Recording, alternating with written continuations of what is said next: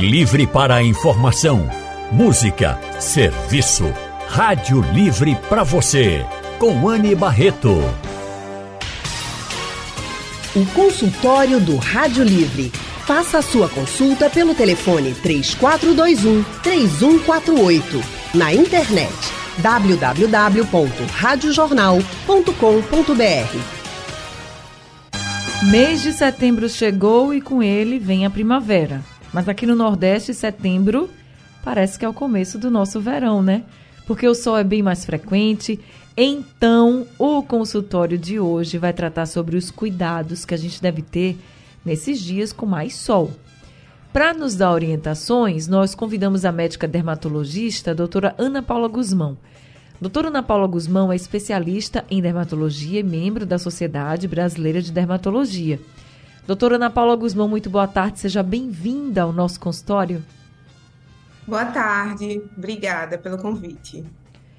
A gente que agradece a sua participação aqui no consultório do Rádio Livre e nossa outra convidada é a médica dermatologista doutora Márcia Horowitz. Doutora Márcia também é membro da Sociedade Brasileira de Dermatologia, é especialista em pediatria, mestre em ciências da saúde e ela atua na dermatologia clínica pediátrica, tricologia, que é referente a cabelos, e estética também. Doutora Márcia Horowitz, muito boa tarde, seja bem-vinda ao nosso consultório.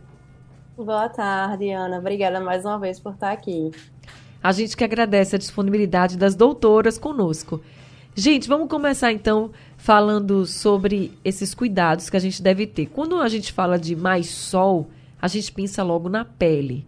Então, doutora Ana Paula Guzmão, quais são os problemas que podem aparecer na nossa pele se a gente ficar tomando sol em excesso?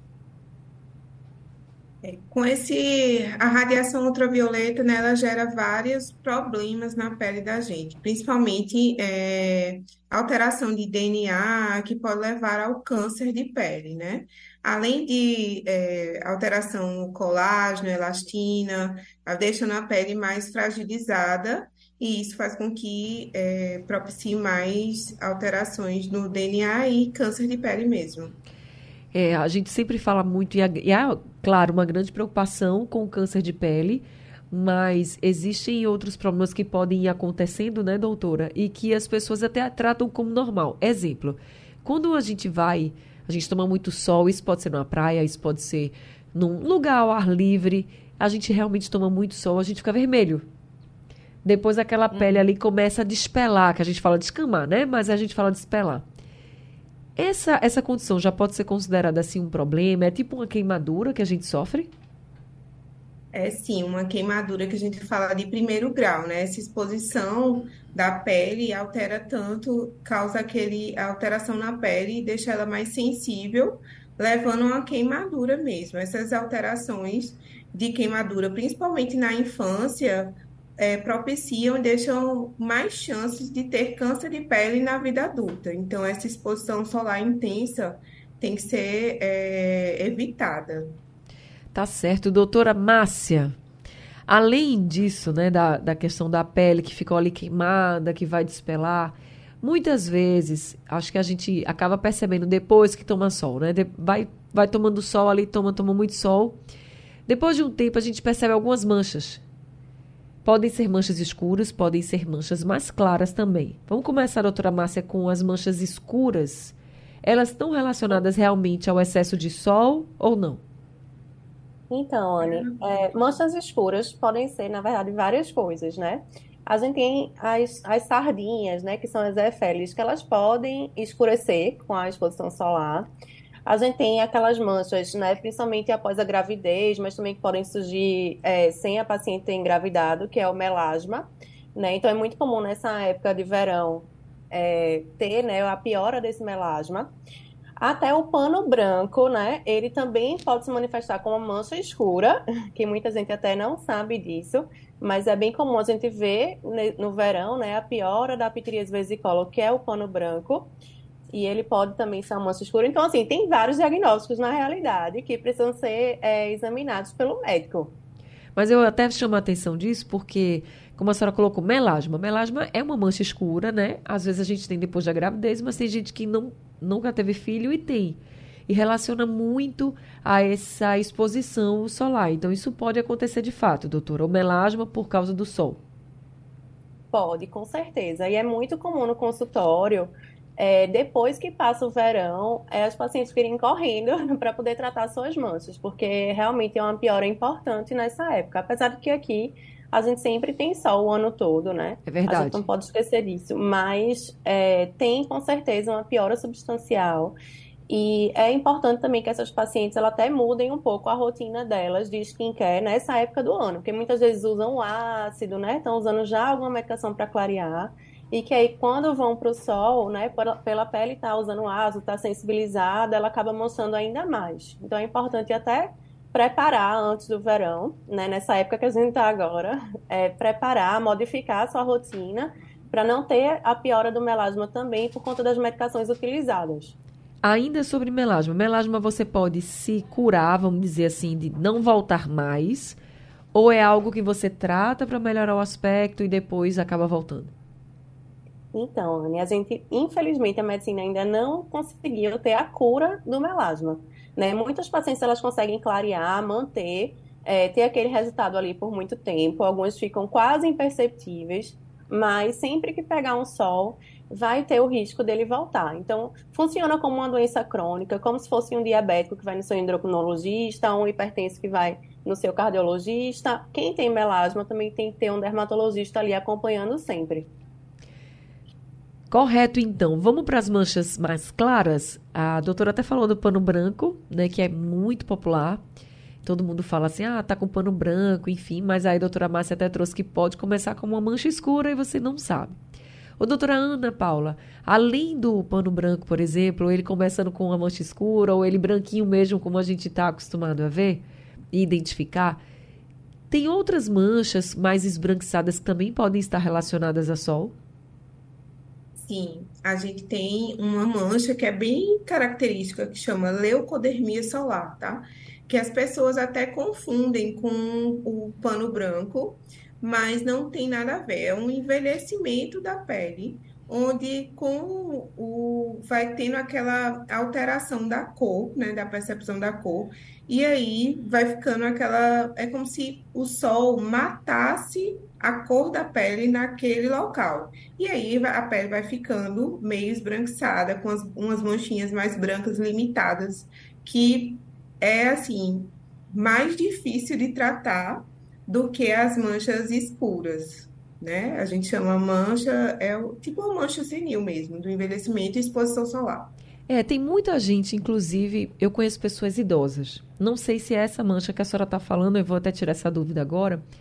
Que quando vão envelhecendo, né, a gente vai tendo rugas, a gente vai. O corpo vai mudando. Mas eu conheço pessoas que ficaram com muitas manchinhas brancas na pele e já são pessoas idosas. E, e eu uhum. cheguei a perguntar assim: o que são essas manchinhas brancas? Ah, isso aqui foi de muito sol, que eu levei a vida inteira. Aí até diz, uhum. me disseram assim: a gente não tinha essa cultura de cuidar da pele. Antigamente se falava em passar bronzeador, por exemplo. Hoje uhum. a gente fala muito no protetor, que eu ainda vou chegar nele. Mas aí essas mulheres idosas que eu conheço, elas falaram: ó, oh, isso aqui é resultado de muitos anos de sol. E aí são manchas que. É minha herança, assim. Manchas que ficaram. São essas manchinhas que a senhora está falando, parecem uns sinaizinhos brancos. Isso, provavelmente, né? A gente precisaria, precisaria dar uma avaliada para ver se realmente são as leucodermias, mas essas manchas esbranquiçadas que são causadas pela exposição solar, é, é, elas são denominadas leucodermia solar mesmo. Dá nas áreas mais expostas ao sol, geralmente nos braços, nas pernas, tá? e vai aparecendo com o tempo, principalmente é, com o envelhecimento. Doutora Márcia, tem umas imagens que a gente vê assim, tanto na internet ou pessoas que a gente conhece, que não são esses sinaizinhos brancos, não. É como se a pele fosse ficando muito, muito seca, bem envelhecida, e ali no meio tivesse umas manchas até maiores, brancas. É, existem outros tipos de manchas, assim, esbranquiçadas também, que a senhora pudesse citar para a gente por causa do sol? Sim, Anne, eu não sei se é essa que você está se referindo, mas é muito comum também, depois dessa época de verão, é, virem muitos pacientes com dermatite atópica, né? Que é uma alergia que é, pode dar na pele de várias, várias formas, elas podem se manifestar. E uma delas é ter uma mancha como se fosse um desbotado na pele, uhum. certo? Então, são manchas que elas parecem, elas são apagadas na borda, né? Diferente do pano branco, que ele é bem delimitado na sua borda. A gente consegue ver a diferença certinha no pano branco, a pele normal e a pele branca. Enquanto que nessa, é, na dermatite atópica, né? Nessa forma que a gente chama de eczemato, de opitiríase alba, tem alguns nomes, a gente vê uma transição bem é, tênue assim entre a mancha e a pele, né? Então a gente diz que ela é mal definida. Então parece um desbotado, tá? É, e aí é bem comum em pacientes atópicos, que geralmente são pacientes que têm também rinite alérgica, asma, ou tiveram na infância, né? Então, com a exposição solar e também muita praia, muita piscina, muito tempo na água, essa pele acaba ficando mais seca e com isso acaba piorando a dermatite atópica, tá? E também é, por estar tá bronzeando a pele normal, certo? Qualquer manchinha que a pessoa tiver branca, tanto essa quanto outras, vão acabar se intensificando, porque a gente vai ver um contraste maior daquela pele que foi bronzeada com aquela manchinha branca. Então também é comum chegar nessa época de verão, tá? Alguns pacientes com algumas patologias que às vezes eles já até já tinham, mas não viam porque ficava quase da cor da pele dele. E aí com esse bronzeamento do resto da pele, né? Se vê esse contraste. Para quem está, por exemplo, com essa pele tendo essas dermatites atópicas que são de alergia, que deixa a pele mais seca, que tem mancha, enfim, hidratar essa pele é uma forma também de tratar? Isso, principalmente a hidratação. Esse é o pilar do tratamento para essas manchas, certo? Mas quando o paciente ele tem é, ele está muito preocupado com aquilo, a questão estética também acaba influenciando muito. Quando ele está muito ansioso para aquela melhora, a gente pode lançar mão também de algumas outras medicações. Tá certo. Nós estamos conversando com a médica dermatologista Ana Paula Guzmão e também com a outra médica dermatologista, doutora Márcia Horowitz. Doutora Márcia, vamos falar um pouquinho sobre cabelo? O sol em excesso também pode ser prejudicial para o cabelo? Também.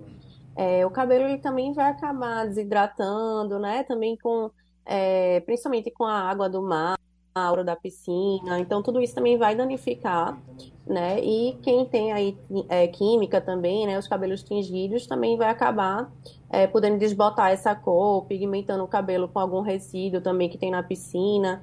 Então, é bem importante proteger também o cabelo. E como é que protege o cabelo, doutora? Principalmente com medidas físicas também. Chapéu. Hoje em dia a gente tem alguns chapéus que até tem tratamento, né, para é, proteção solar. Tem alguns produtos também, né, que tem é, filtros ali, que são pro, específicos para isso. E piscina, em mergulhar né, na, na água, é importante aplicar algum livin, é, algum esse bloqueio aí da, da água. Entendi. Então, cortou um pouquinho aqui a sua conexão, mas a gente entendeu que tanto o chapéu gente pode ajudar, né, para você que está aí no sol não ficar exposto tanto com o seu cabelo exposto ao sol, mas também tem cremes como o Livin, que a doutora falou, que você pode usar antes de ir para o sol, antes de ir para a piscina, para a praia, para o mar, né? Enfim, porque a gente sabe que molha o cabelo, aí o cabelo também fica daquele jeito, né? A gente tem até cabelo de verão. O pessoal fala assim, que tá com cabelo de verão porque fica daquele jeito. Mas eu queria também, doutora Ana, que a senhora conversasse com a gente sobre isso, porque não é só o cabelo fio que a gente está falando, né? Tem o couro cabeludo também. E aí vamos colocar aqui também os homens, que não tem tanto, tanto cabelo quanto mulher. Tem homem que é mais careca, tem, ou tem menos cabelo. O couro cabeludo ele precisa ser protegido também, né? Para não ter uma queimadura, como a gente falou, na pele. Isso, né? É, principalmente esses pacientes que são, é, têm alopecia androgenética, calvície, né? E também os pacientes que têm uma alopecia chamada senil, que vai envelhecendo, o cabelo vai ficando um pouquinho mais ralo, mais fininho, e aí esse couro cabeludo ele começa a ser mais exposto. E aí os raios, o local que mais é, os raios ultravioletas eles atingem é principalmente no rosto e couro cabeludo, né? Que é o local mais exposto. Isso, com o tempo, pode sim é, vir a trazer alguns malefícios que o sol é, pode trazer, como as manchas, as lesões causadas pelo sol, como as ceratose actínicas, é, até mesmo o câncer. O que é Então uma ceratose? precisa se proteger. Não, Desculpa. né? a senhora falou da ceratose actínica, não é isso? Que vem a Isso, ser é uma isso? lesão pré-cancerígena, tá?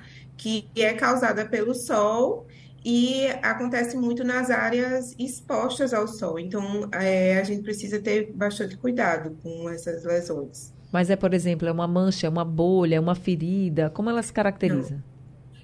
É uma, é uma, parece uma mancha, mas quando você passa a mão, ela, ela tem um aspecto assim enrugado, como se fosse uma casquinha, sabe?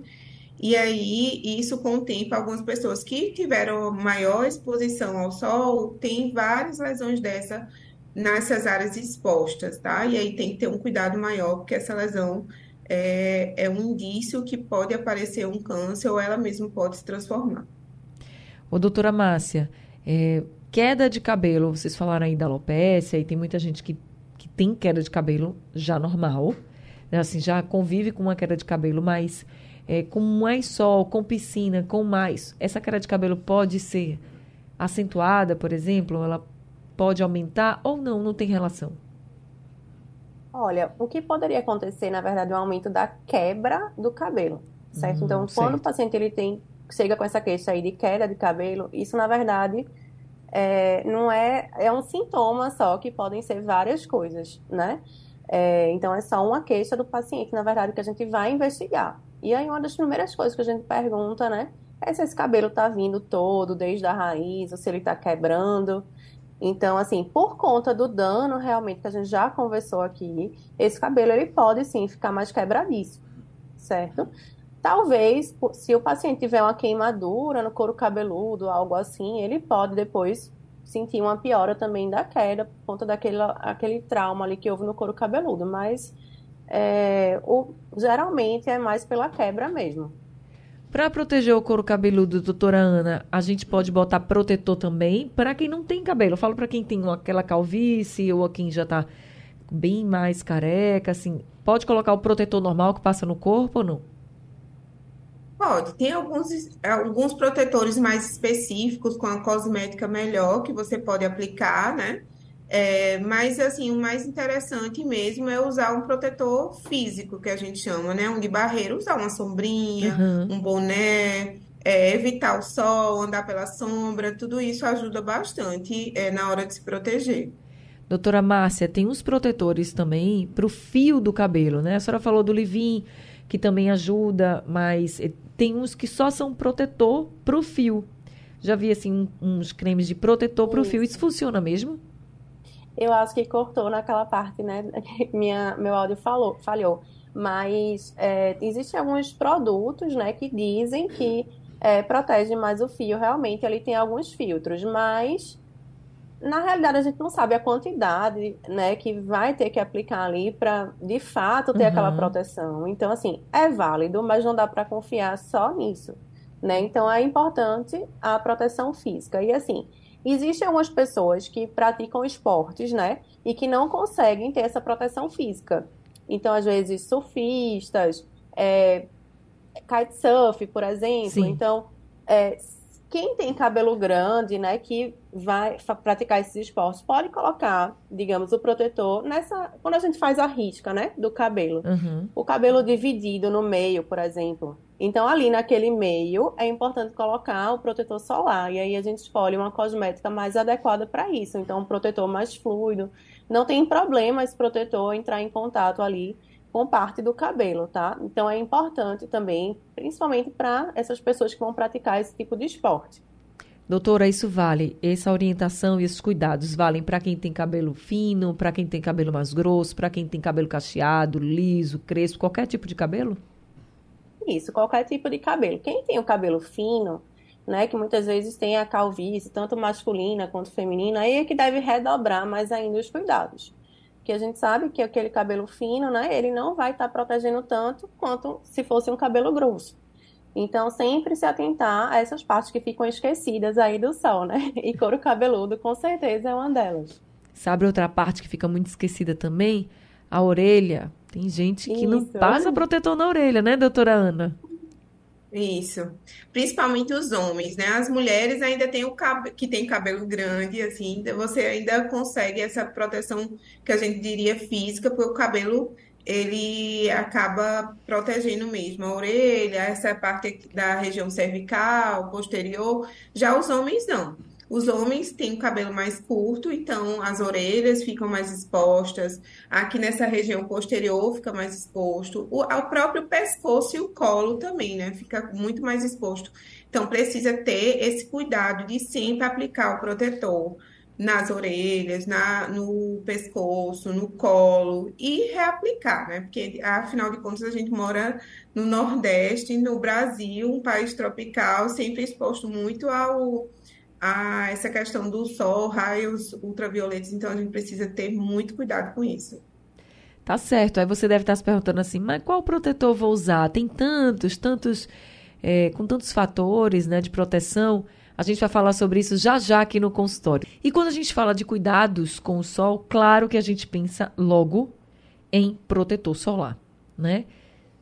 Ele é muito importante, sim, se você puder comprar, ótimo, que a gente sabe também que protetor solar não é muito barato, mas é preciso saber escolher aí o protetor. E muita gente fica na dúvida do fator solar. Tem uns que são. É, o protetor é mais branquinho, o outro é uma cor mais escura, parece uma base de maquiagem, né? Então vamos conversar com as doutoras dermatologistas de hoje, doutora Márcia Horowitz e também doutora Ana Paula Guzmão. Doutora Ana Paula, primeiro vamos começar com o fator solar, fator de proteção, né? Solar. Uhum. A partir de quanto é aquele fator assim que realmente protege? Então, o fator de proteção solar, ele indica o grau de proteção contra tanto a vermelhidão como a queimadura que aquele protetor ele vai oferecer, tá? Então, por exemplo, quando a gente vai aplicar um produto com FPS 30, tá? Isso significa que a gente vai ter 30 vezes mais tempo de a gente não sentir esses efeitos de queimadura é, imediatos, né, da, ultra, da radiação. Então, é como se a gente tivesse 30 vezes mais protegido do que se a gente não tivesse passado o protetor de 30. Então, a gente sempre indica que o mínimo seja 30, tá? de 30 em diante, é, que o protetor seja reaplicado, é, principalmente nas áreas que são mais expostas, é, a cada três horas. Então, é, se você já comprar um protetor que tem um FPS de 30, já vai ajudar bastante. Tem uns que são muito altos o fator, é tipo 99. Realmente funciona? Que seria 99% de proteção, né? É, é isso que eu, tô, que eu tentei explicar. Veja, é como se você tivesse. É, o de 30 é 30 vezes mais tempo, então é como se eu tivesse 30 minutos a mais de proteção, tá? Certo. Do que se eu não tivesse. Então, se eu tenho 96, isso quer dizer que é 96 minutos de proteção a mais do que se eu não tivesse é, passado o filtro. Não significa exatamente que seja 100% de proteção, entende? Entendo, e já falei isso para a senhora poder responder, porque é exatamente assim que muita gente pensa. Se eu estou passando é, pensa, protetor né? de 99, de é 99% de proteção, assim, né? Como se nem precisasse reaplicar. Muita gente pensa Não, assim, é. mas precisa. Ô, doutora isso. Márcia, é, tem o protetor mais branquinho, tem o protetor de cor, né? Que a gente fala. Aí tem vários tons de cor, parece uma base ali. Esse de cor protege mais do que o branco?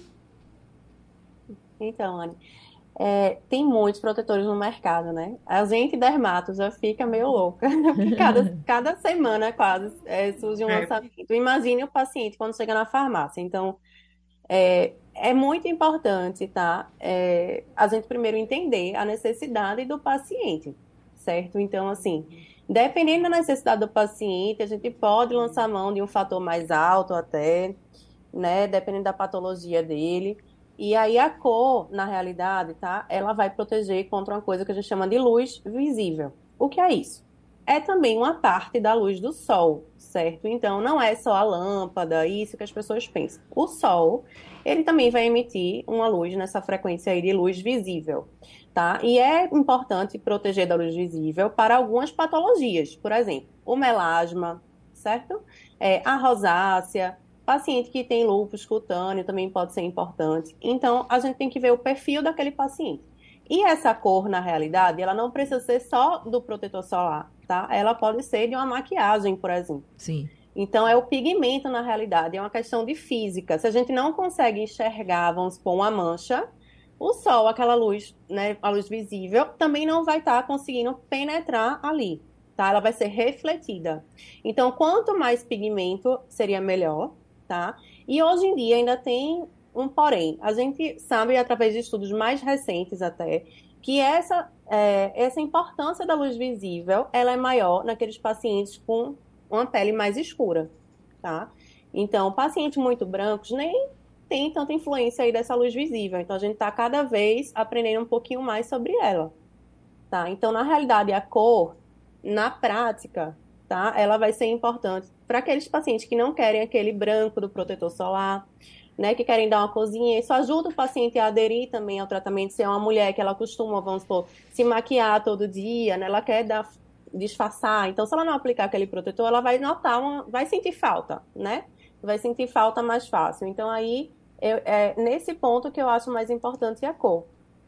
Tem gente que tem melasma, que são aquelas manchinhas, gente, que a gente falou no começo do consultório, que são as manchinhas até mais escuras, e utilizam os dois protetores, o branco e o, o com cor, porque acha que assim está mais protegido. Tá mesmo, doutora? Veja, Anne, isso, essa é uma estratégia que às vezes a gente lança a mão, sim, para poder chegar na quantidade correta do protetor, tá? Porque, é, como a Ana falou, é acima de 30 certo? Mas esse acima de 30, a gente está contando que o paciente vai colocar a quantidade correta.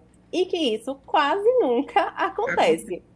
Tá? Porque seria mais ou menos uma colher de chá para o rosto, é, couro cabeludo e pescoço, e que ninguém aplica, né? E se a gente for pensar no rosto, seriam mais ou menos. Gente, hoje a gente tem uma regra mais prática, que é como se fossem três é, caminhozinhos assim no dedo, três dedinhos. Uhum. Ou eu costumo dizer assim, três camadas também de protetor né? E aí, essa quantidade é muito difícil que o paciente já venha chegando assim na consulta usando essa quantidade correta, tá? Então, aquele protetor que ele acha que é 30, que é o mínimo, não vai estar fazendo aquele 30 ali, vai ser menos, tá? Então, por isso, às vezes, até que a gente usa um protetor com FPS mais alto, contando que o paciente vai aplicar um pouquinho menos, e aí vai chegar naquele 30 que eu quero. E aí, essa questão das camadas, tá? É uma coisa que a gente usa para paciente que tem melasma, por exemplo, que precisa daquela proteção contra a luz visível, porque imagina ele aplicar três camadas e um protetor com cor, né? Vai ficar realmente é, pesado no rosto, vai derreter, vai manchar muito, enfim. E aí a gente pode fazer sim um protetor, né? É, digamos, sem cor embaixo, né? E depois vir com aquela camada do protetor com cor. Mas nunca misturar antes de aplicar teria que ser realmente uma construção de camadas, certo? Primeiro Mas branco. isso não vai somar, isso não vai somar, vamos supor, eu usei um de 30 e um de 90, então eu vou ter 120. não é isso que acontece, tá?